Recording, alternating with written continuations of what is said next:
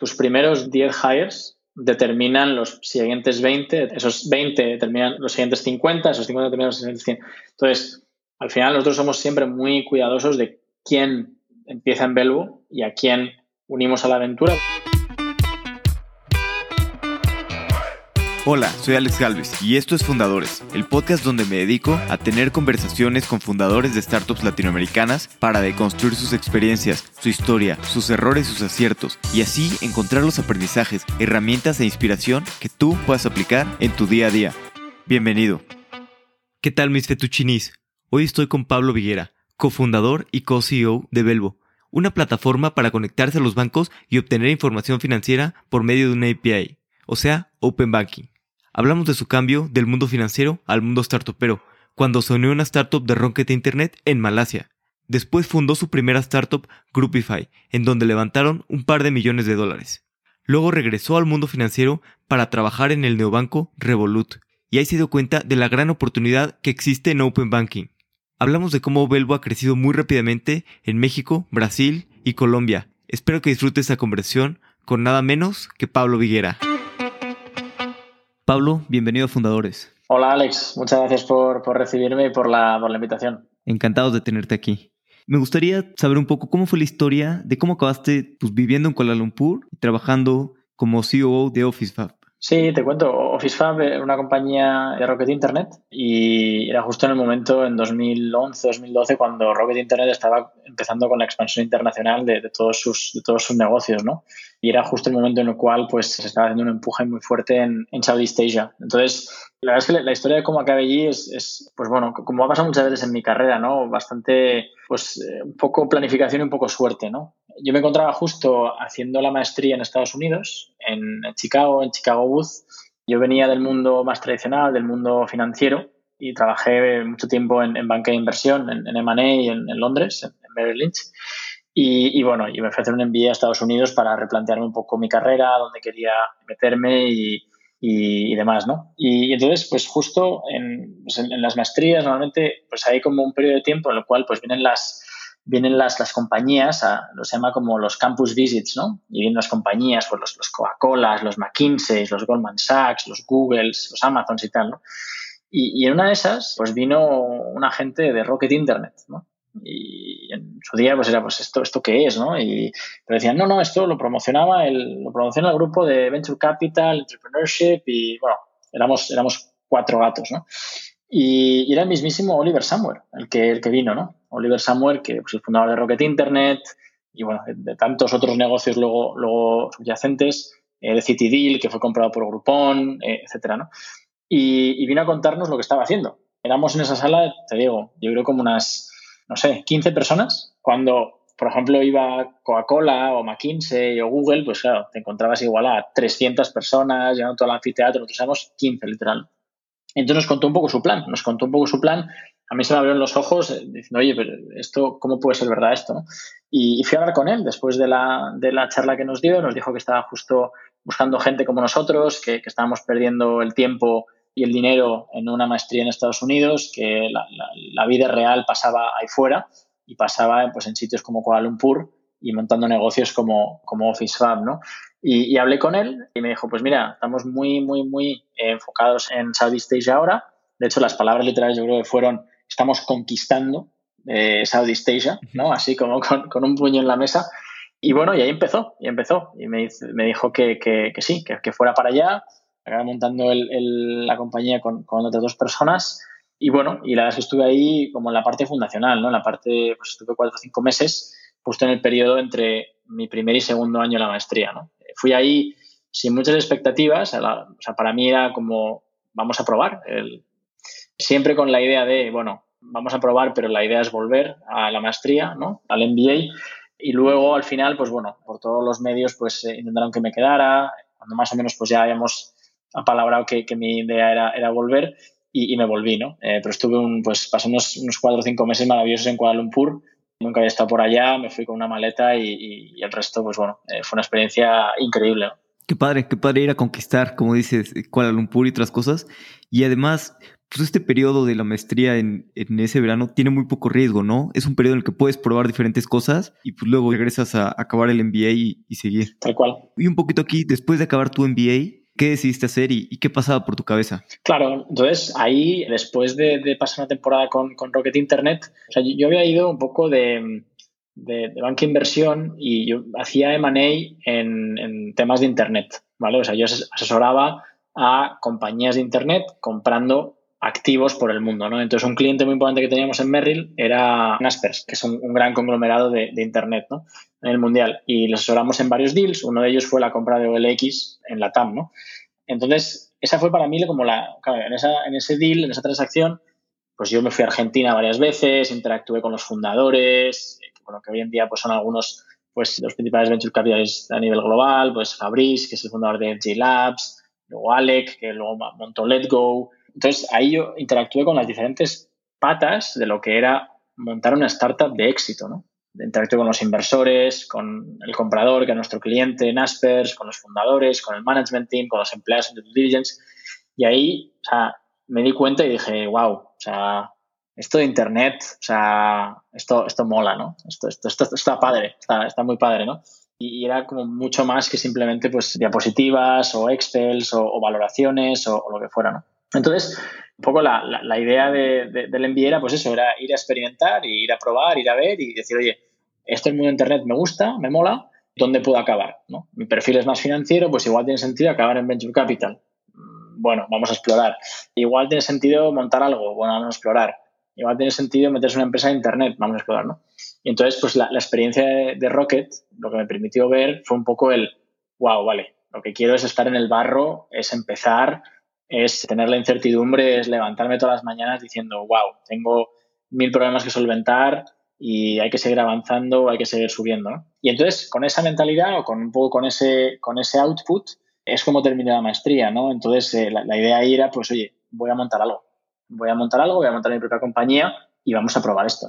Y, es lo que acaba pasando, ¿no? Entonces, eh, terminé la maestría en verano de 2013 y monté mi propia compañía. Monté mi propia compañía con, con, dos cofundadores, dos amigos de, la infancia y, montamos lo que en ese momento era algo bastante pionero, que era eh, una plataforma de dating social, algo así como un Tinder para grupos, ¿no? Eh, que permitía que amigos se juntaran en grupo con otros grupos de amigos y, y se macheaban a través de, la aplicación. ¿no? Y así es como nació pues, en, en verano de 2013 Groupify, ¿no? que era la, la empresa. ¿Y cómo se les ocurrió Groupify? ¿Por qué hicieron esto y no, no algunas otras cosas? Sí, la verdad es que, buena pregunta. Ahí, pues evidentemente, ¿no? Yo creo que el, cuando estás como en el, en el mode de voy a montar algo, yo creo que todos tenemos ideas, pero al final es como te pones ante el papel y dices, oye, estas son las ideas que más me encajan, estas son las ideas que más pasión siento por ellas, estas son las ideas como a lo mejor que, que, que están más validadas en otras partes del mundo, esas son las ideas que, pueden tener mayor impacto, que tienen más lógica, porque las cosas están, pues, no sé, más rotas en este sitio, en este otro. Eh, y al final, pues, vas viendo, ¿no? Vas viendo, pues, un poco, no sé, por, ya es algo como, igual no sé llamarlo un, un scorecard o qué, ¿no? Pero, pues, tomas como diferentes variables y dices, vale, pues esto tiene sentido porque el mercado es muy grande, ok, cool, un 10. Esto tiene sentido porque me, me, apasiona, pues cool, un 10. Esto tiene sentido porque está súper underserved cool un día, ¿no? Y vas viendo un poco las, las ideas, ¿no? Y en ese momento el, el, concepto del, del, dating en grupo lo vimos como algo bastante, bastante atractivo, porque, bueno, por un lado, nosotros estamos muy activos en el mundo del dating, ¿no? Eso por un lado, y, habíamos visto como el, el pain, y, y, por otro veíamos que, que, al final, que cada vez, con, en esa época, en 2011, 2012, con la explosión de las apps, era como muy fácil hablar, pero siempre era muy, muy complicado como quedar, ¿no? Y creíamos que con un modelo pues más desenfadado, un modelo más social, un modelo más con amigos, pues eso catalizaría pues más, más encuentros en el mundo real y al final pues eh, experiencias, ¿no? Y esa fue un poco la, la, razón de ser. Sí, y, la verdad es que crecieron bastante, crecieron bastante en usuarios, pero bueno, lo que yo veo complicado a veces de este tipo de modelos es la monetización monetizaban de alguna manera o, cómo, cuál era su plan en este aspecto? Sí, ahí pues pasamos por diferentes, diferentes etapas. El modelo de monetización, como básico te diría, era nosotros cobrábamos del lado de los usuarios por, entre comillas, el, el, encuentro, por así decirlo, como el, como el, el, matching, y luego también cobrábamos del lado del pues el, venue, pues donde se juntaban, que era un bar, un restaurante, lo que fuera, como a modo como de, de, revenue share o de como referral, ¿no? Por así decirlo. Al final la, la lógica ahí era con, con, el lado de la oferta, era, oye, llevamos a gente a tu local o a tu bar o a tu restaurante, somos un canal de marketing, de adquisición de usuarios y nos pagas por ello, ¿no? Eh, entonces monetizábamos de los dos lados. Luego cuando nos convertimos cada vez más en mucho más mobile, etcétera, sí que del lado dejó de ser tanto transaccional, del lado del, del lado de, pues el, oye, pues hay un grupo con el que puedes quedar, pagas por eso, sino que era, era más de al estilo, pues, como gamificación, ¿no? Con un, sea, el modelo básicamente la app era gratuito, puedas encontrar grupos, puedas chatear, puedes luego añadir amigos y luego te recomendaban sitios a los que ir cerca tuyo y luego también podías pagar una suscripción premium por tener acceso a determinadas funcionalidades adicionales, ¿no? Y ahí es un poco más, o sea, lo que puede ser a lo mejor más el equivalente más de un Tinder social o un Tinder como grupal, por así decirlo. ¿Y cómo se sintió todo el crecimiento? La verdad es que tuvieron bastante crecimiento, tal vez me equivoco, pero acabaron como con, tuvieron 250 mil personas en un momento. Y cuando salieron también por su serie A, ¿cómo fue este proceso de, levantar una serie? Y bueno, y de haber tenido este crecimiento tan acelerado en tres años. Sí, llegamos a tener sí, más de 250.000 usuarios activos y, y, la verdad que en ese sentido fue un proceso de crecimiento bastante, bastante interesante, ¿no? Al principio pues también te pegas un poco contra la pared, ¿no? Un poco con la cabeza, pues viendo un poco pues qué tiene más sentido, si crecer en un sitio, si crecer un poco de manera dispersa. Luego nos acabamos dando cuenta que era muy importante, pues, como estar muy focalizados en determinados como puntos, ¿no? O sea, al final, como cualquier red social, ¿no? Que vas creando o cualquier marketplace que vas creando, ¿no? Que la clave es un poco la, la densidad y la interconexión un poco en la, o la liquidez entre los diferentes puntos o los diferentes nodos en el, como en el sistema, ¿no? En, la red. Y ahí la verdad que, vamos, eh, tuvimos bastante, bastante éxito, particularmente en España, ¿no? Que era donde estábamos más enfocados, en, las principales ciudades, en Madrid, en, Barcelona. Llegamos a tener un equipo de 30 personas aproximadamente, sí, 25 o 30 personas, y, levantamos un total de 2 millones de dólares, en total, de, financiamiento. Eso fue en tres años y luego sí, lo que decías, ¿no? Nos, nos, lanzamos a, a levantar una, una serie A y bueno, y ahí un poco tuvimos una gran parte comprometida de esa serie A pero, pero bueno, llegó un momento en el cual se, atragantó un poco el proceso, eh, no terminamos de cerrar y, una opción que nos surgió pues fue, y bueno, evidentemente como no facturábamos lo suficiente como para que fuera un negocio rentable o, sostenible, seguíamos teniendo pérdidas, pues una, una opción que, surgió pues fue un, una hire del equipo por parte de un, de un, player de referencia en el sector en, en Asia, ¿no? que es lo que acabó pasando a finales de 2016. ¿Y cómo fue un poquito el proceso de Acquihire? ¿Se dio rápido? ¿Fue un poco más lento? ¿Evaluaron mucho otras opciones? Sí, ahí sí, teníamos diferentes opciones, ¿no? Un poco... Ahí yo creo que una cosa que, que, hicimos, yo creo que es algo bastante, yo creo siempre aconsejable o siempre relevante cuando empiezas un negocio, es siempre hablar con la gente del sector, ¿no? O sea, hablar con, con, con competidores, con, con, players relevantes, con compañías del sector, pues bueno, que, a lo mejor pueden estar interesadas en crecer de manera inorgánica a través de adquisiciones. Entonces ahí siempre hemos tenido una relación muy fluida con, diferentes empresas y entonces como que tampoco fue un proceso que digas, oye, vamos a iniciar un proceso ahora, y empezamos a ver, sino que fue algo relativamente como fluido, ¿no? En el sentido que tenemos una, relación ya como preexistente. Y, bueno, y ahí fundamentalmente, pues sí, ahí al final pues ese, ese equipo, es un poco recurso de, ingeniería, eh, fuerza de ingeniería.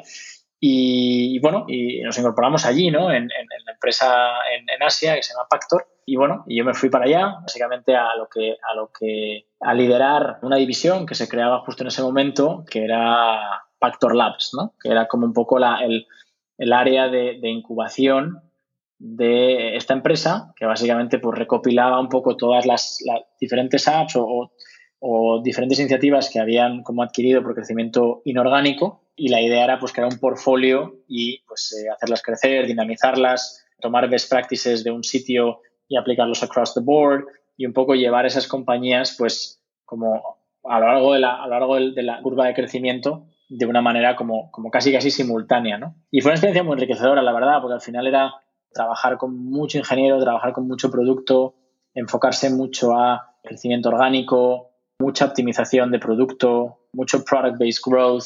Sí, lo recuerdo la verdad es que como, como una fase muy, muy interesante y sobre todo que que fue un poco volver, a, volver a Asia, ¿no? que es una, una región, sobre todo el sudeste asiático, a la que le tengo mucho cariño y, y, donde, donde me siento muy a gusto. Sí, sí, sí, sí, muy interesante. A mí me encanta también el sudeste asiático.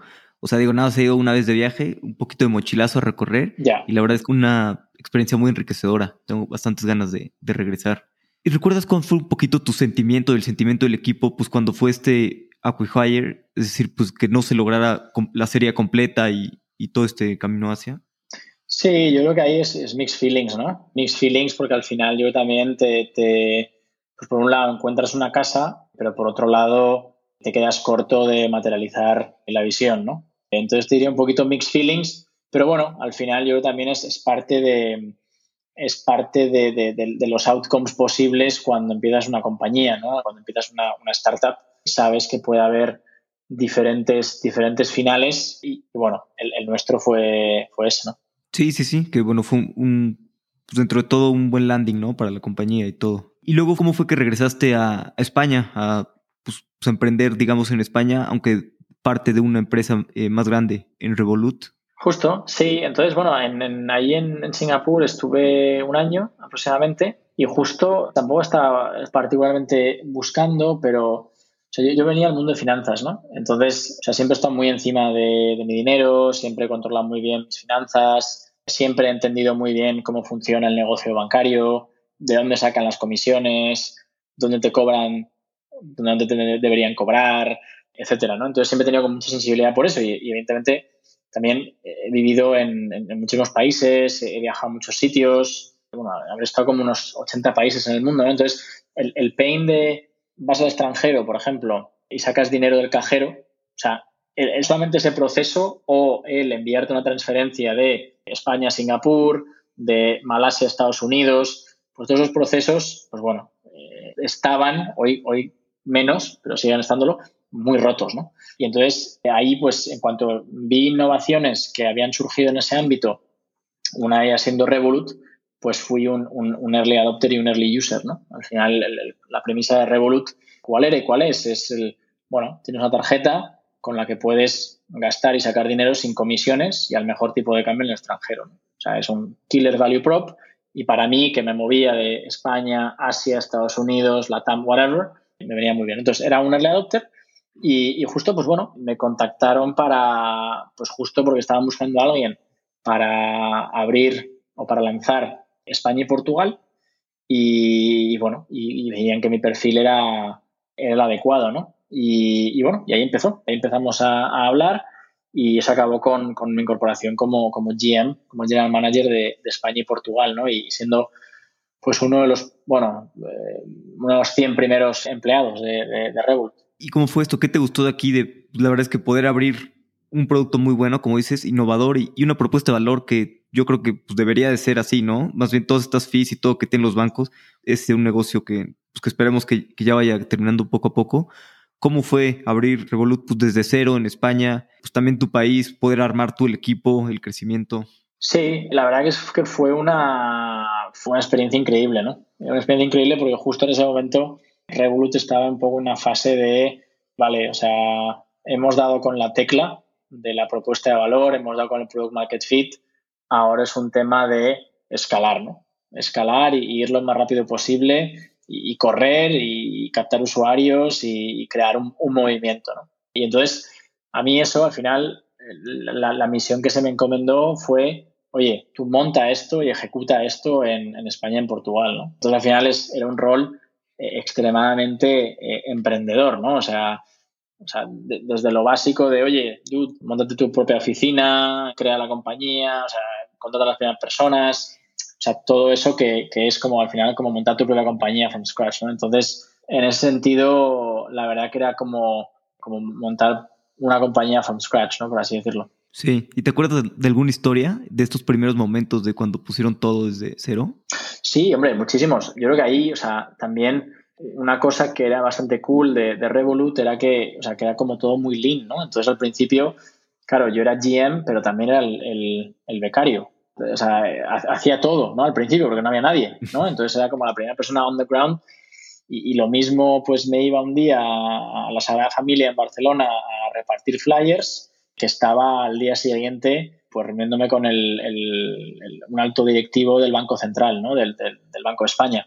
Yo creo que es ese mix, ¿no? Ese de que de repente un día pues tienes, no sé, A y otro día tienes B y no tiene nada que ver, pero al final es como, como súper como súper complementario, ¿no?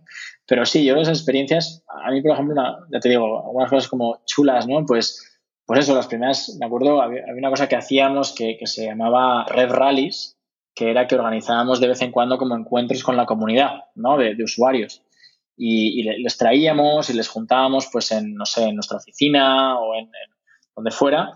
Y pues nos juntábamos como 50, 60, 80 usuarios, gente como súper engaged, super early adopter, etcétera. Y, y, bueno, les contábamos, les contábamos sobre, oye, novedades, qué esperar de, de Reboot en los próximos meses, escucharlos, recoger feedback, tomar cervezas, comer pizza, o sea, un ambiente como muy informal para hablar de cosas de, Revolut, ¿no? Y eso organizarlo era, era espectacular porque estabas como súper cerca de tus clientes, súper de tus usuarios, una conversación muy abierta de, oye, muy transparente, de vamos por aquí, qué os gustaría que montáramos después, etcétera, etcétera, ¿no? Y para mí ese, ese community building, la verdad es que es uno, sobre todo en las, en, más dentro del marco de, de B2C, ¿no? Pero para mí es uno de los grandes unas grandes armas, ¿no? De, de, de, crear un negocio como basado en la comunidad y sostenible en el tiempo es, es, ese, ¿no? El realmente estar, o sea, no detrás de la pantalla, sino estar delante de la cara de tus, usuarios, ¿no? Y crear realmente al final un, como un ejército de, de como diría, de, prescriptores, ¿no? De, casi casi que puedes crecer por el boca a oreja y sin gastarte nada en marketing, ¿no? Que es como creció Revolut de 0 a 5 millones de usuarios. Sí, qué interesante. Nunca había escuchado esto y pues muy lógico, ¿no? Tratar a los usuarios, pues hablar con ellos uno a uno y así, pues felices, ¿no? Justo estos early adopters que son fanáticos del producto, que están muy convencidos, pues son el mejor marketing que existe, porque pues mientras más convives con ellos, pues más van a ir a decirle a sus amigos, a su familia y a todos, ¿no? Y van a convencer a más gente. Sí, efectivamente. ¿Y, cómo crees que te ayudó ese tiempo en, Revolut antes de, pues, de fundar Belvo? Yo creo que, o sea, fundamentalmente el entender las dinámicas de, consumer fintech, ¿no? O sea, el, entender tanto qué mueve la demanda, o sea, qué mueve los usuarios, la propuesta de valor, etcétera, como también la parte más de producto, infraestructura, ¿no? Al final entender, oye, cómo se construye esto, encima de qué capas va, toda la parte más de, que podemos llamar de FinOps, ¿no? O sea, de, de qué son operaciones pues financieras, con qué parte de infraestructura tienes que conectar, cómo se mueve el dinero, no sé, todas estas capas que hay que montar, yo creo que me ayudó un montón, sobre todo para entender también las, las, como las deficiencias que hay a nivel como infraestructura, ¿no? En el sentido de, oye, que sí que muchas apps están creadas muy bonitas, pero luego, claro, eh, por debajo, pues es complicado, hay deficiencias, muchas veces, y ese es un, problema fundamental también, pues que nos hemos, que al final nos hemos dado cuenta trabajando con clientes y que resolvemos con Velo, ¿no? Que al final muchos o sea, la razón de ser de muchos neobancos o muchos challenger banks es pues el, poder crear un marketplace financiero, ¿no? Pero claro, ¿qué pasa? Que para poder monetizar y para poder tener margen, ¿no? Pero ¿qué pasa? Que, claro, a diferencia de un banco, un challenger bank que empieza, que tiene poca historia, pues no tiene transaccionalidad. Entonces no, no, conoce realmente a su, a su usuario, a su cliente, ¿no? Y entonces ahí, pues bueno, claro, también son cosas que te vas dando cuenta, ¿no? De siempre preguntas ¿no? internamente dentro de la organización de qué podemos hacer para conocer mejor a nuestro cliente, qué podemos hacer para conocer mejor a nuestro cliente. Pues oye, todo esto de infraestructura de, Open Banking o Open Finance, pues se basa en eso, ¿no? De, exportar datos de diferentes sitios, agregarlos y tenerlos a tu disposición para poder tomar mejores decisiones y poder, conocer mejor a tu, a tu cliente, ¿no? Pero yo creo que fundamentalmente eso, el, entender bien cómo funciona por dentro un, un, neobanco o una fintech de, éxito cuáles son los drivers, cuáles son las limitaciones y ver un poco los, los pain points que hay, ¿no? Sí, oye, ¿y cómo, cómo nació Belvo? O más bien, ¿te acuerdas el primer momento en el que empezaste a ver todo este tipo de cosas de, Open Banking y, pues, cómo funciona y las posibilidades que iba a tener a, a futuro? Sí, sí, sí, por supuesto. La verdad es que ahí, bueno, fue algo bastante sería bastante natural, ¿no? O sea, nosotros, Uri, mi co-founder y yo, eh, después de, mi paso por Revolut, estuvimos liderando lo que es el, el, Venmo de Europa, que se llama, se llama Verse, es una aplicación que, ahora forma parte de, Square, Y bueno, y ahí básicamente lo que hacía es una aplicación peer-to-peer, ¿no? De pagos peer-to-peer, pero básicamente lo que, lo que hacíamos ahí era construir infraestructura de Open Banking para uso propio. Más o menos, ¿no? Porque necesitábamos datos de nuestros clientes, necesitábamos datos de sus cuentas bancarias, necesitábamos conocerles y todo eso lo construimos in-house, ¿no? Y también tirábamos y, usábamos proveedores terceros en Europa, ¿no? Y entonces entendimos muy bien el, oye, ¿qué valor hay aquí? ¿Cuáles son los do's and don'ts de construir esto? Eso por un lado. Entonces ahí, pues, en Verse, pues empezamos a interactuar mucho con este tipo de, propuesta de valor, ¿no? Lo segundo, te diría, es, pues bueno, como a lo mejor como, como todo necio del sur de Europa, ¿no? Te, te planteas y dices, oye, ¿qué vías de crecimiento tenemos de expansión? Bueno, pues Latinoamérica, ¿no? O sea, de, cabeza, de una, ¿no? Bueno, eso lo exploramos y nos dimos cuenta que, por muchos motivos no, tenía sentido, ¿no? Porque al final, pues bueno, el tema pagos, sobre todo peer-to-peer en, Latinoamérica, pues ya sea incumbentes, pues puede ser, no sé, el mercado pago o, no sé, incluso los, los, los grandes challenger banks, Nubank, en cada país hay muchos. Es, era algo bastante, bastante como un océano bastante rojo, ¿no? Y, no tenía mucho sentido para nosotros, ¿no? Pero lo que sí que vimos era que, muchas, o sea, que si hubiéramos querido hacer eso, nosotros por nuestro lado, o sea, lanzar allí, no había nadie que nos pudiera proporcionar esa infraestructura, ¿no? Y que la teníamos que construir nosotros from scratch. Y eso era como un major pain, ¿no? Porque nosotros al final lo que queríamos era llegar al cliente, llegar al usuario, adquirir, que transaccionaran, etc. Eso por un lado, y por el otro, o sea, nuestro proceso un poco de, exploración de, esta vía de expansión en Latinoamérica, hablamos con muchas compañías, muchas fintechs, ¿no? También pues para, preguntarles y para comentarles, oye, esto que estamos viendo y validando, ¿también lo tenéis vosotros como problema? El acceder a los datos bancarios, entender mejor a vuestros clientes, etcétera. Y todas las compañías con las que hablamos nos decían lo mismo, que sí, que sí, que sí que era un problema y, que era algo que, o bien habían intentado construir in-house y era un, extremadamente tedioso y extremadamente complejo y luego que también el mantenimiento no, era nada fácil, ¿no? Y, bueno, y entonces ahí, ahí, nació un poquito Belvo, ¿no? Y, de ahí ya que fundáramos la compañía en, en, mayo de 2019, hace ya como un año, un año y medio aproximadamente. Súper bien, sí, sí, creo que es una complicación bastante grande. Aparte, pues cada país es distinto, tiene sus propias características, como dice el mantenimiento también de toda esta infraestructura, es muy complicado en, en Latinoamérica. Y ustedes en Belvo han estado pues desde el principio en pues en un crecimiento bastante acelerado, ¿no? Contrataron bastantes ingenieros para pues, hacer toda esta infraestructura que es, que es bastante complicada. ¿Cuál fue su primer paso, ya que dijeron, ok, vamos a hacer Belvo? ¿Cuál, fue el primer paso, ya que, empezó la empresa? Sí, bueno, el primer paso fue encontrar un nombre. Yo creo que ese es el primer paso, no, pero no, pero fuera de bromas, el primer paso fue, pues bueno, hablar con clientes, ¿no? O sea, yo creo que antes incluso de tirar la primera línea de código, antes incluso de levantar el primer dinero de, financiación, fue hablar con clientes, ¿no? Y esto que te decía que al final fue un poco proceso de entre que estábamos todavía en VERS y luego empezamos ya Velo Full Time, fue una, un periodo de igual de tres, cuatro meses que lo único que hicimos fue hablar con clientes, ¿no? Todo tipo de clientes, ¿no? O sea, sobre todo, pues evidentemente en, FinTech, en México, en Colombia, en Brasil, y un poco validando un poco validando las hipótesis que traíamos de antemano y viendo un poco qué producto tenía sentido construir. ¿no? Y ahí aprendimos muchísimo, aprendimos muchísimo y sobre todo yo creo que nos dimos, o sea, que también teníamos el lujo de empezar de cero, de no tener legacy, de empezar de cero y de realmente construir el producto que pedía el, mercado. ¿no? Yo también es un poco el, el, porqué de, oye, ¿por qué Belvo está donde está hoy en día? ¿Por qué hemos sido tan rápido? ¿Por qué hemos podido escalar tanto? bueno, al final pues partíamos de cero con un blank canvas, escuchando a clientes y creando pues un producto que necesitaban. ¿no? ¿Y por qué casi desde el principio decidieron pues, atacar varios países a la vez y empezar, empezar no sé, no solamente por México o por Brasil, sino pues, pues empezar por eh, México, Colombia y empezar a construir la infraestructura de varios países a la vez? Siempre, bueno, siempre dentro de nuestra visión, nosotros somos, somos bastante ambiciosos, ¿no? Y, dentro de nuestra visión siempre ha formado parte ser una plataforma de, Open Finance eh, a nivel regional, a nivel pan-latam, ¿no? Por un número de, motivos, ¿no? solamente porque digamos, oye, queremos estar en todos lados, somos súper ambiciosos, sino que tenemos el convencimiento, yo creo que el, mercado nos, nos, lo va revelando cada vez más, tenemos el convencimiento de que, o sea, FinTech en Latinoamérica va a permitir acabar con las fronteras, ¿no? En, parte, ¿no? O sea que todo lo que no se puede conseguir a nivel de eficiencia operativa, regulatoria, pues FinTech va a poder derribar muchas barreras, ¿no? Y ya se, ya se está viendo, ¿no? Como innovaciones que parten en un país, a lo mejor no rápidamente, pero poco a poco se van extendiendo a otros países, ¿no? Pues tenemos casos de Nubank. Pues Nubank en, eh, específicamente en FinTech, ¿no? Nubank nace en Brasil, ahora está en México, también está en Colombia. Walla nace en Argentina, ahora está en México. Creditas empieza en Brasil, ahora está en, México también, ¿no?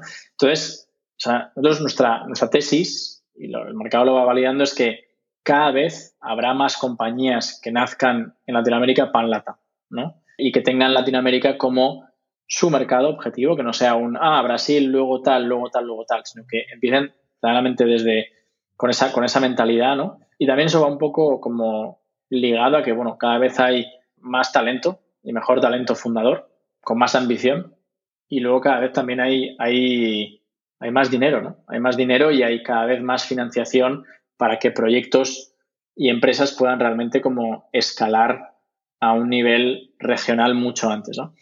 Y, eso lo, combinas con el, un poco el, la razón de ser o la, la, problemática de escoger a tus proveedores o escoger a tus piezas de infraestructura y tiene todo el sentido, ¿no? Nosotros al final lo que decimos es, o lo que vemos con muchos clientes es, oye, yo puedo, yo decido el ideal para mí es tener un proveedor across the board, ¿no? O una pieza de infraestructura across the board.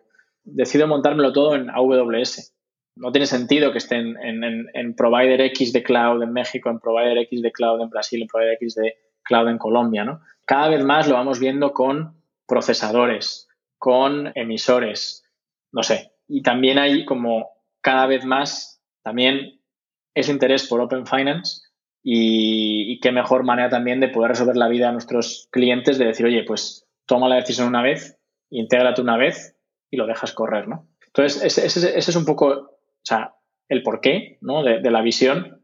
Luego sí, sí, que es verdad que nosotros empezamos en México, ¿no? Ese fue nuestro primer mercado donde lanzamos, donde traccionamos, donde las cosas crecieron, crecieron mucho, pero muy rápidamente queríamos validar también nuestra, como nuestra visión en otros países, ¿no? Eh, y nuestra capacidad también de ejecutar y de crecer, ¿no? Y bueno, y al final por eso también nos, nos movimos rápidamente a Colombia, nos movimos rápidamente a Brasil y la verdad es que de momento está yendo muy bien, de momento está yendo muy bien, estamos haciendo muy bien en todos los países, también tenemos los recursos como para poder dedicar mucho e invertir mucho en cada uno de los países en los que estamos. Y bueno, y al final también porque nosotros somos también muy, te diría como muy conscientes de, la oportunidad, ¿no? La oportunidad es ahora, ¿no? O sea, la oportunidad es ahora. Nosotros también hemos sido muy ambiciosos con el levantamiento de capital pero precisamente para eso, para ser los primeros y para ser los mejores. Sí, sí, sí, sí, de acuerdo en que, la oportunidad es ahora y el capital te permite crecer mucho más.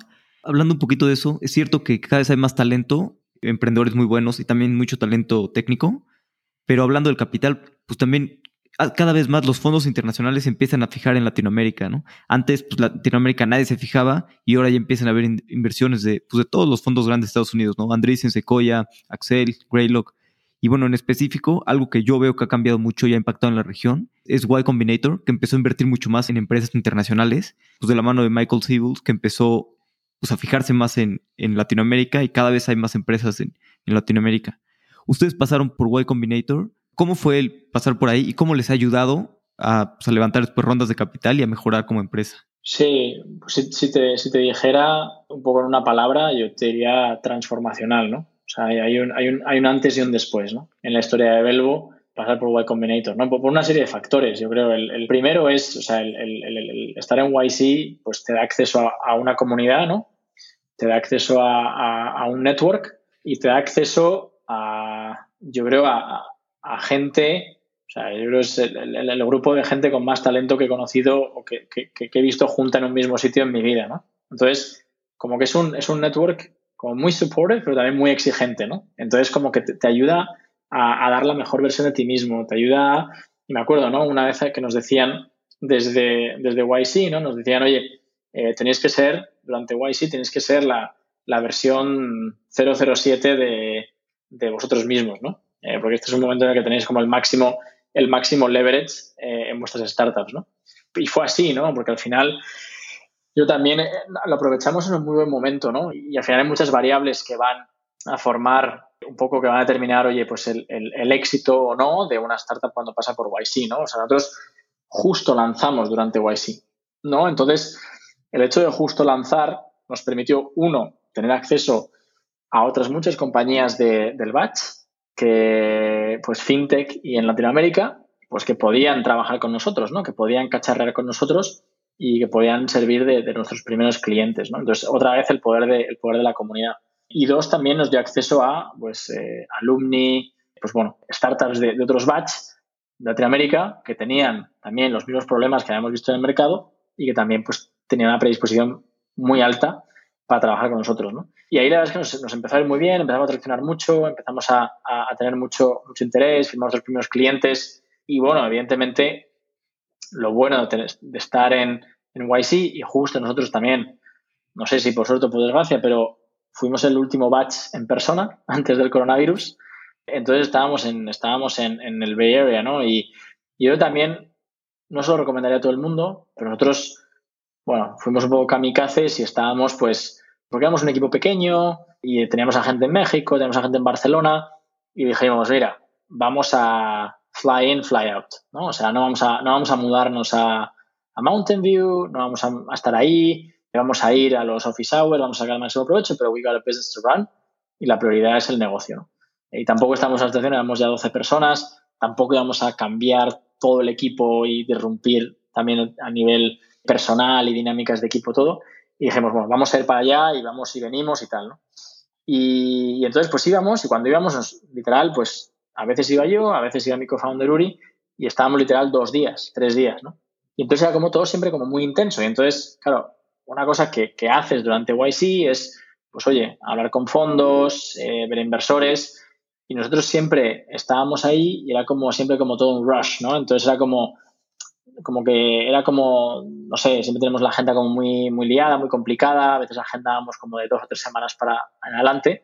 Y esa como sensación también, no solamente el ver los fondos, pero la sensación esa de, oye, esta gente pues no se puede reunir con nosotros hasta dentro de tres semanas, ¿qué pasa, no? O sea, ¿qué tal? Yo creo que ahí pues tuvimos un poquito de leverage para, para poder luego pues tener un impacto en, lo que era la, parte del, del, fundraising, ¿no? Que en gran parte también pues fue gracias a, a YC que, podemos, que pudimos tener éxito en, en, el funding, ¿no?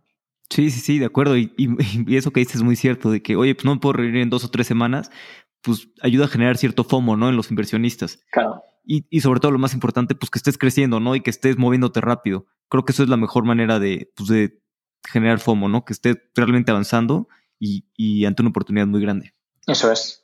Oye, y, he visto que también quieren hacer otras cosas en Belvo, como juntar información no bancarizada, este tipo de cosas para tener más datos, por ejemplo, de Uber o otro tipo de cosas. ¿Cómo planean hacer esto? O sea, no es tan sencillo de información no bancarizada, porque la, verdad es que la mayor parte de la información financiera en Latinoamérica, pues no está, no está en los bancos. Absolutamente, absolutamente. Y, eso, te, diré que eso es, pues en parte, unos aprendizajes que, que hicimos, pues hablando con clientes, ¿no? sea, hablando con clientes, ¿cuáles son vuestros pains? No, es que claro, yo es que tengo una fintech, claro, yo me dirijo al segmento pues no bancarizado, pero claro, esta gente también tiene ingresos.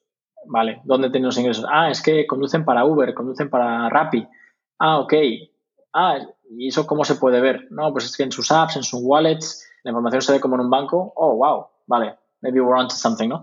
Y sí, entonces eso para nosotros nos, nos abrió como un, como esas primeras como interacciones con clientes o con, con fintechs, clientes que tienen aplicaciones para el gig economy, fue un poco un momento de, de, de, bombilla, ¿no? De decir, wow, o sea, claro, es que aquí hay, hay un mundo mucho más allá de, la banca, ¿no? Y ahí fue un poco cuando empezamos a, meternos en todo esto, ¿no? Yo creo que fue en verano del año pasado, bueno, hace pues eh, un poquito más, igual hace nueve meses más o menos.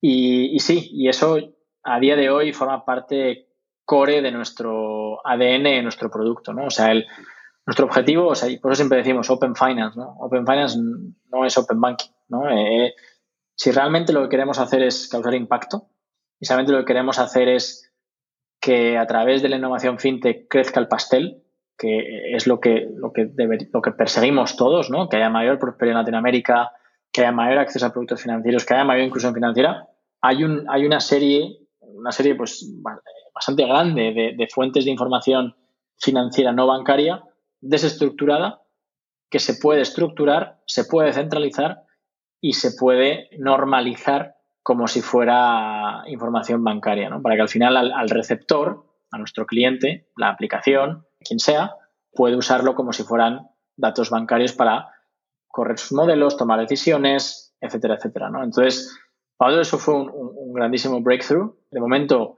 en lo que no son datos bancarios, eh, tenemos cobertura en lo que es información fiscal. En México, concretamente, es con el SAT.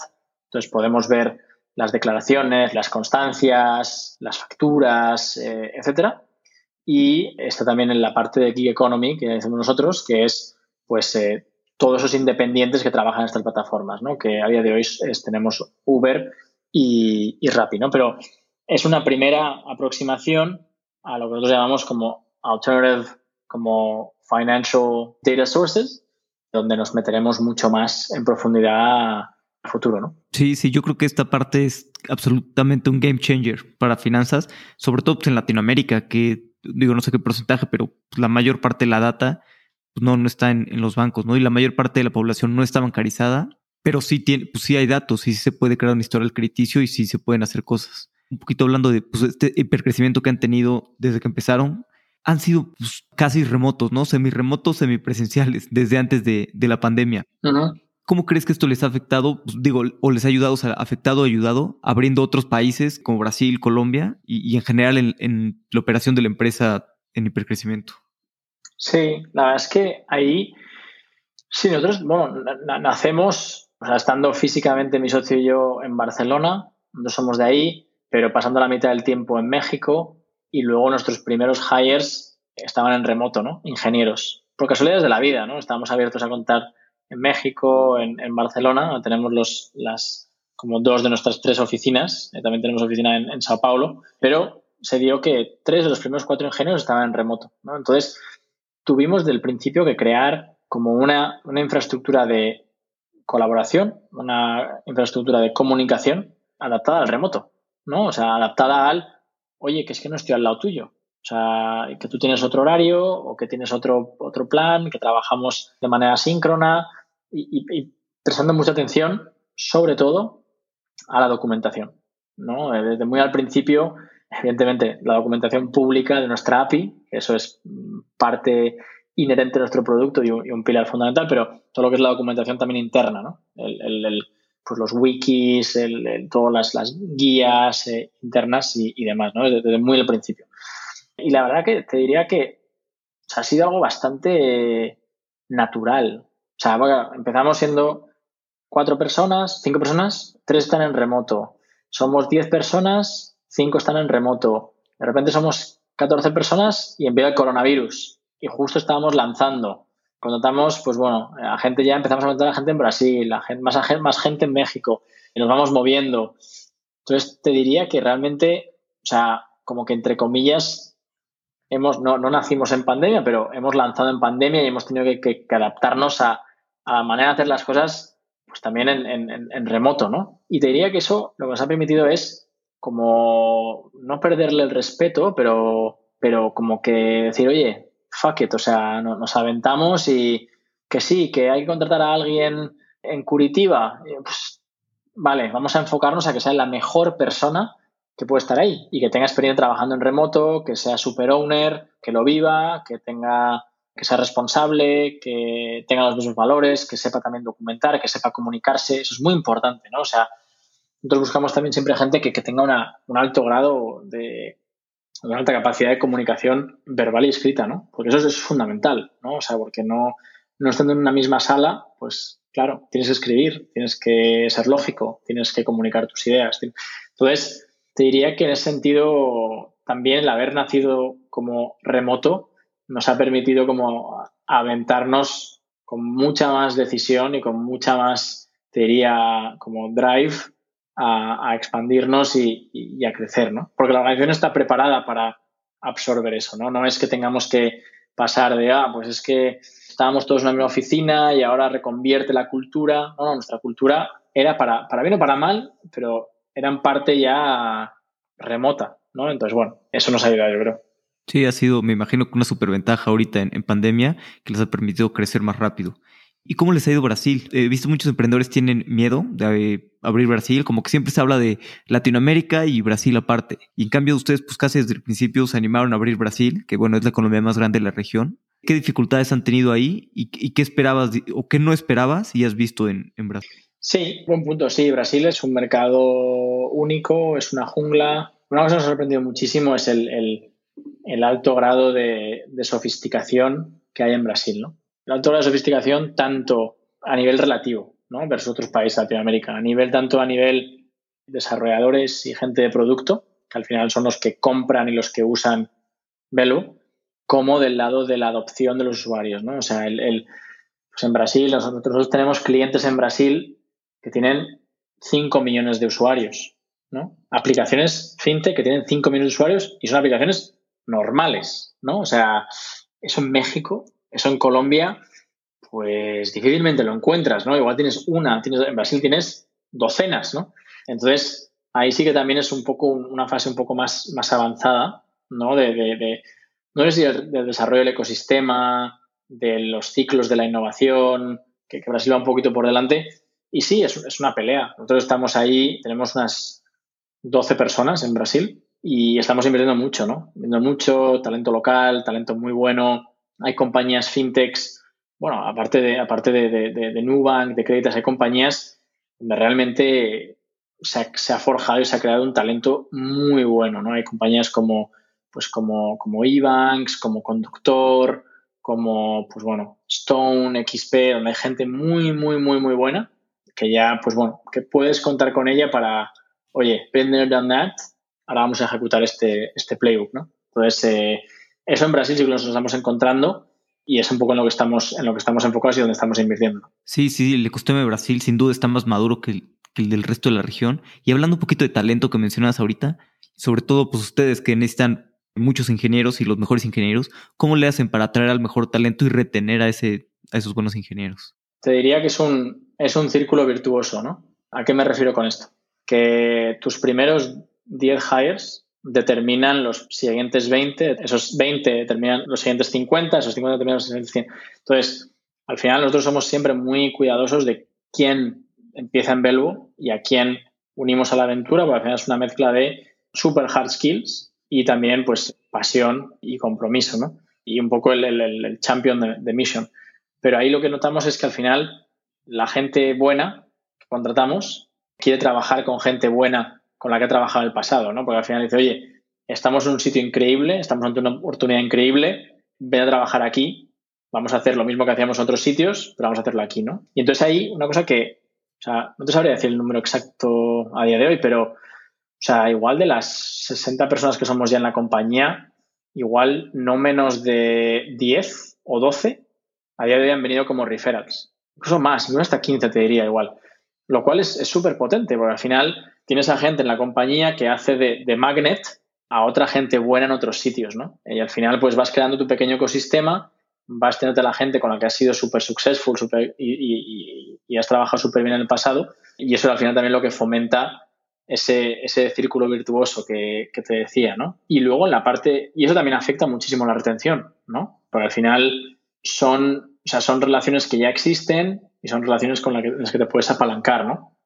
Pero también, diría al final, la retención, yo creo es, una, un, bueno, eso es un cúmulo de, muchas cosas, ¿no? Pero evidentemente la, cultura es muy importante, ¿no? Pero hay, determinados aspectos de la, de la cultura de Belvo que, que hace que, sea un sitio donde cada persona pueda ser la mejor versión de sí misma, en el sentido de damos mucha libertad, mucho ownership, mucho empowerment, ¿no? Evidentemente eso viene con responsabilidad, ¿no? Sin, duda.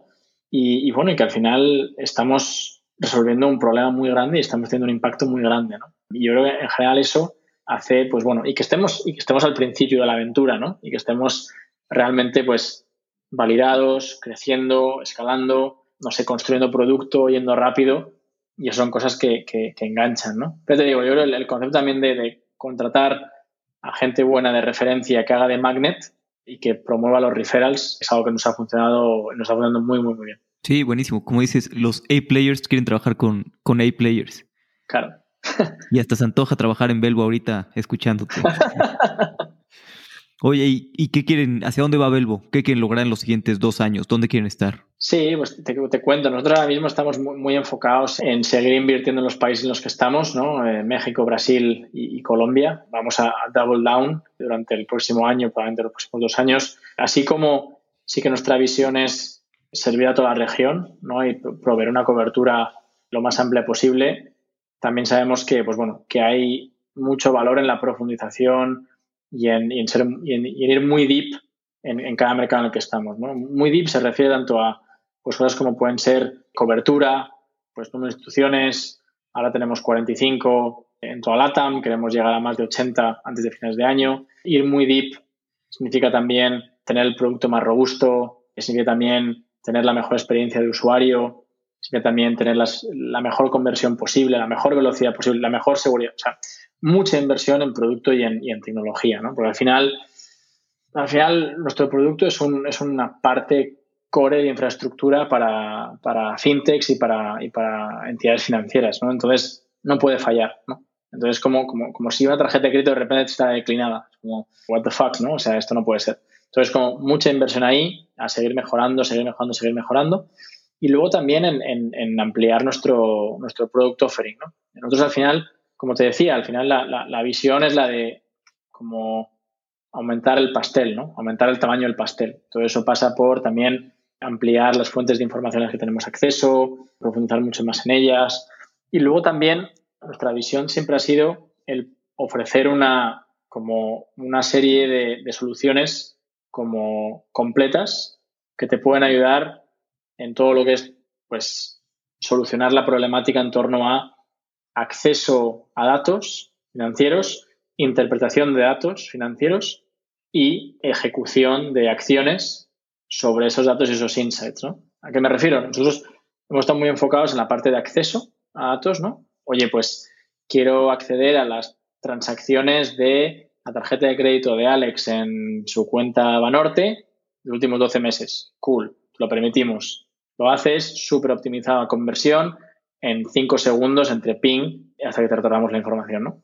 Claro, vamos viendo que nuestros clientes cada vez nos piden más y, hay pains como que van más allá de eso, ¿no? De hecho, por ejemplo, trabajamos con muchas financieras y muchas fintechs de, crédito de lending que nos dicen, oye, Belbo, está fenomenal lo que nos pasáis, pero ¿no nos podríais dar insights? O sea, ¿no, no nos podríais, más allá de dar el dato, no nos podéis decir, vale, pues es que esto, esto de las transacciones de Alex de los últimos 12 meses lo que significa es que Alex gana tanto dinero. Lo que significa es que Alex, su nómina le viene de tal sitio. Eso lo que significa es que Alex tiene una predictibilidad de ingreso en los próximos 12 meses de talto. Como todo ese tipo de insights y que ya justo hace unas semanas lanzamos como nuestro primer producto en esto que llamamos como enrichment, que es un producto de verificación de ingresos, ¿no? Que básicamente le pides a tu usuario, eres un wallet, eres una financiera, sea, le pides a tu usuario que conecte su, cuenta bancaria o su cuenta de cheques con Velvo y Velvo lo que te retorna es cuál es el income de esta persona, ¿no? Lo cual es súper potente para mejorar la toma de decisiones, para ir más rápido, para tener que evitarte el obtener vía fotos de WhatsApp los extractos de los últimos tres meses del banco, que vamos, eso es, eso es una realidad cada vez, cada vez menos. Y bueno, entonces ahí vamos, estamos enfocándonos mucho ¿no? en, ese, en esa parte de, enrichment, de insights y cosas que estamos desarrollando también bastante cool, pues es pues poder tener una visión de cuáles son los activos, cuáles son los pasivos, cuáles son los gastos recurrentes, cuál es el perfil crediticio de esta persona, como una alternativa a la información negativa que te puede dar Buró, que te puede dar eh, Círculo, etcétera. Mucho más completa, mucho más holística en base a dato bancario. Y luego también la tercera pata, y eso estamos ya pues live ¿no? en el mercado con con este producto de verificación de ingresos y vamos a lanzar más cosas en los próximos trimestres. Y luego el tercer, el tercer como pilar, ¿no? o sea, acceso a datos, interpretación de datos, acciones sobre datos, es una solución de lo que nos llamamos de iniciación de pagos. O sea, que a través de la misma tecnología de Belvo puedas mover dinero frictionless de banco a banco. ¿no? E-, ¿Eso qué, qué problema viene a resolver? Pues concretamente en México, ¿no? Nos encontramos que con, con muchos clientes nos dicen, vale, pues yo un pain que tengo muy grande es cuando le digo a mi usuario, vale, haz top up del wallet, pero vete a tu banco, acuérdate de la cuenta clave, da de alta el beneficiario y haz una transferencia. Y eso cada vez que tengas que hacer un top up, ¿no? Lo que estamos construyendo en ese sentido es pues, un producto que permita que eso sea automático y que pueda pasar desde dentro de la propia aplicación del wallet y que sirva como un poco de extracción de dinero o de, pool de dinero. ¿no? Es complejo, la verdad es que de momento estamos todavía en beta con eso, pero ahí, ahí vamos a invertir mucho ¿no? en, en, poder pues, crear esa, esa, red un poco de, de no solamente de, instant como payment rails, pero realmente que sea la mejor experiencia también de uso del lado del, del lado del wallet o del lado de nuestro, de nuestro cliente. Entonces yo te diría, o sea, muy enfocados en, Brasil, en México y en, y en Colombia, y está, estos planes un poco de producto, ¿no? Ahí la idea cuál es también, pues evidentemente seguir invirtiendo en tecnología y también tenemos planes también bastante ambiciosos de, crecimiento a nivel de, headcount, o sea, no, no, vamos a quitar el pie del acelerador. Ahora somos, te decías, 50 y pico personas, casi 60, y la idea es cerrar el año siendo unas, unas 100 aproximadamente. Buenísimo, está muy interesante su, su roadmap y lo quieren lograr. Me, me, gusta ver ese nivel de ambición y, pues, logrando las cosas, ¿no? Además. Pues vamos a pasar a, la última parte, que es la serie de preguntas finales. Las preguntas son cortas, las respuestas no necesariamente tienen que serlo. Vale. ¿Cuál es el libro que más has recomendado? Tenía dos y no tienen nada que ver el uno con el otro. Uno es From Zero to One, de Peter Thiel, más enfocado al mundo de los negocios y al mundo de la tecnología. Y el otro es el, Un hombre en busca de sentido, de Víctor Frankl. Buenísimos los dos, la verdad. Me encanta. ¿Qué es algo absurdo que te encanta hacer? algo absurdo que me encanta hacer. No es tan absurdo, pero soy un, fanático del, calendario, ¿no? O sea, del, calendario en el sentido de, o sea, mi, herramienta de productividad es el calendario, ¿no? Y planifico toda mi vida en el calendario. O sea, de hecho, en mis pantallas pues, siempre hay parte de una pantalla grande es el calendario, porque es donde veo mis to-dos, tengo el calendario personal, el calendario del equipo, el calendario mío, y es como planifico todo, ¿no? Y a veces incluso que igual es la parte más absurda, a veces para tener como un histórico de cosas que he hecho, también hago como backdating de cosas en el calendario, ¿no? O sea, de, que dices, oye, pues igual esto se me pasó ponerlo y me acuerdo de que efectivamente pasó y, me lo pongo para tener un, un, recollection de, que eso efectivamente pasó, ¿no? Esa es un poco la parte, la parte absurda, tal vez. Hay una empresa que salió de YC, no recuerdo bien el nombre, que están haciendo como un superhuman de calendarios. Ok. Seguro te lo voy a mandar. ¿Cómo se llama? No, me acuerdo bien, reviso. Vale. Pero estuvo muy oversubscribed su ronda de sí, pero seguro tú serías un super usuario. ¿Qué creencia o hábito has cambiado en los últimos cinco años que ha mejorado drásticamente tu vida? Sí, yo te llamas más un, más un hábito. Hace cinco años dejé de, beber café. Antes de eso, bueno, pues a través de, por vivencias, ¿no? En banca de inversión, de que tenía que trabajar muchas horas, tomaba mucho café, tomaba mucha Coca-Cola, etcétera y dejé de tomar café de cinco años y, me ha servido para estar, pues bueno, como más, más energized, que lo cual es a lo mejor un poco hasta counterintuitive, ¿no? Pero que no por tomar café está uno más despierto, más activo, ¿no? Todo, todo lo contrario. Entonces, eh, sí, desde hace cinco años tengo abstinencia completa de, de café. ¿Hay alguna opinión que tengas que poca gente comparta? ¿O algo que pienses que es real y la mayoría de gente piense distinto? Sí, una cosa concreta que, también que hemos vivido en, la historia de Belvo es todo lo que es el, build remote y el vender localmente, ¿no? Es algo que en general siempre te dicen, ¿no? O sea, construyes lejos de un mercado en el que estás, no tiene sentido. Pero bueno, al final si tienes el, toque local con gente on the ground, con gente con el cliente, tienes lo mejor de ambos mundos, ¿no? Yo creo que eso, yo creo que poco a poco se va demostrando que eso cada vez tiene más sentido en un mundo deslocalizado, en un mundo remoto. Eh, pero bueno, esto lo llevo creyendo muchísimo tiempo, en el que es casi casi como un, arbitraje, ¿no? En un mundo globalizado, cuando tienes acceso a recursos en todo el mundo y las oportunidades de vender, en un sitio concreto, pues como build remote y sell, sell locally, ¿no? Buenísimo, sí, sí, muy de acuerdo. De hecho, yo cuando estaba viendo que estaba en España y construyendo para Latinoamérica, estaba un poco escéptico, pero sí es cierto eso que pues, si tienes el equipo de ventas local, te da lo mejor de los dos mundos si pusieras un mensaje en un billboard, en un espectacular, en donde todos lo fueran a ver, ¿qué te gustaría poner? Bueno, te diría igual una, frase por la que pues, yo siempre me, he movido, siempre me he motivado. diría que es eh, work hard, dream big y travel often. Sí, ya todos queremos regresar a, a poder viajar. a los viajes. tal cual, tal cual, sí, sí. Pablo, ¿dónde podemos saber más de ti? ¿Dónde puede saber la gente pues, más de ti, más de Belbo?